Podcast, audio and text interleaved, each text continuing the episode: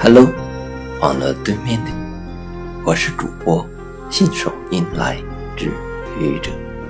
今天是星期一，欢迎收听愚者金历史。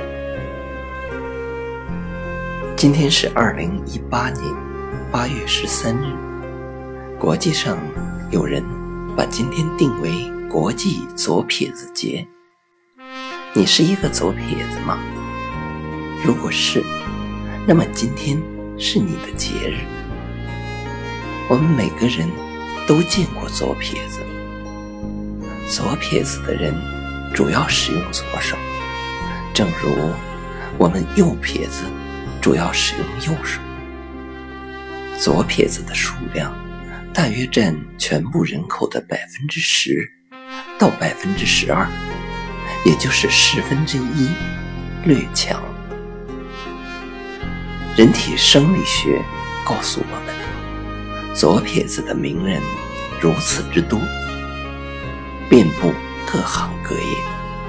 大名鼎鼎的拿破仑、美国总统杜鲁门、奥巴马、伟大的科学家牛顿、爱因斯坦和居里夫人，文艺复兴时期的画家达芬奇。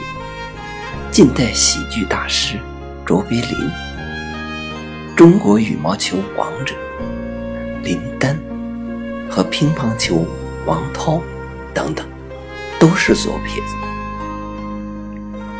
既然常使用左手可以锻炼右脑，那么不是左撇子的人有意识的多用左手，是不是可以呢？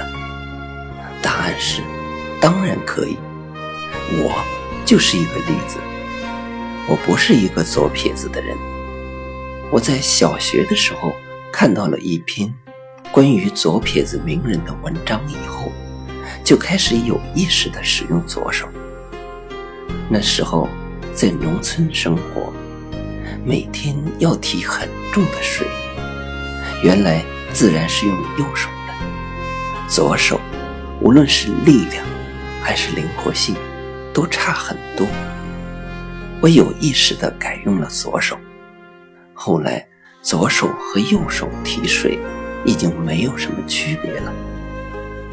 长大以后，参加了工作，在办公的时候，当然主要是右手了。右手写字，右手操作鼠标。当我有了一台自己的电脑以后，我决定给左手。更多的机会，改成了左手鼠标。一开始的时候有些不习惯，但很快左手就适应了这份新差事，操作自如了。我还曾尝试左手炒菜，左手写字，不过远没有达到右手的水平。作为一个不是左撇子的人，去尝试着多使用左手，在某种程度上去做一个左撇子，是不是真的锻炼了右脑？我不太清楚，那是专家的事。但让左手承担更多的角色，与右手更平等，真的是一件非常有趣的事。你愿意试一试吗？